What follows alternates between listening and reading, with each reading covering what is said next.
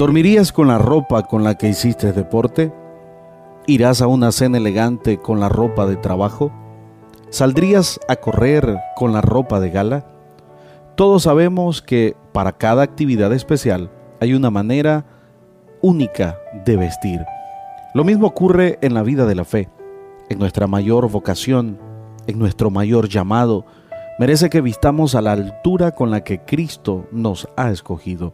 Esto se llama renovación, lo cual indica toda una novedad de vida. En la primera parte de Efesios capítulo 4 se nos describe la relación del cristiano con la iglesia.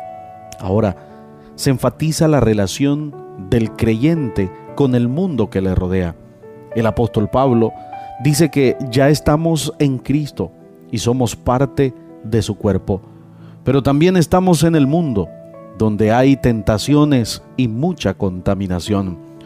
No podemos escapar del mundo, pues tenemos una misión de ser luz aquí, pero podemos andar en pureza y no permitir que este mundo nos contamine.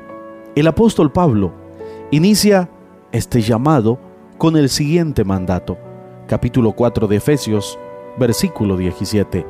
Esto pues digo y requiero en el Señor, que ya no andéis como los otros gentiles, que andan en la vanidad de su mente. En este verso, los otros gentiles se refiere a los incrédulos. La forma de vida de ellos se basa en lo siguiente. Andan en la vanidad de su mente. Capítulo 4, versículo 17. Su entendimiento está entenebrecido. Versículo 18 cautivos de la ignorancia que los separa de Dios. También lo destaca en el verso 18. Tienen el corazón endurecido, perdieron toda sensibilidad. Verso 9, se entregaron a la impureza. Cuando nosotros escuchamos el término de los otros gentiles, se está refiriendo a los que andan en la vanidad de la mente, con su entendimiento entenebrecido, cautivos de la ignorancia, y separados de Dios, con el corazón endurecido, sin sensibilidad y impureza.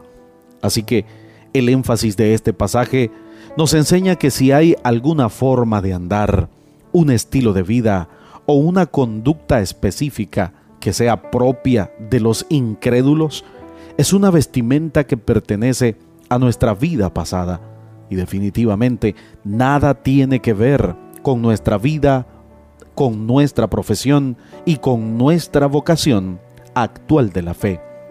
¿Cuál entonces debería ser nuestra vestimenta ideal? El apóstol Pablo responde, en cuanto a la pasada manera de vivir, despojaos del viejo hombre. Está viciado conforme a los deseos engañosos y renovaos en el espíritu de vuestra mente. Vestíos del nuevo hombre, creado según Dios, en la justicia y santidad de la verdad. Somos una iglesia llamada a establecer el reino de Jesucristo en Nicaragua. Nuestra misión es predicar las buenas nuevas de salvación a toda persona, evangelizando, discipulando y enviando para que sirva en el reino de Jesucristo. IRSA, transformando vidas.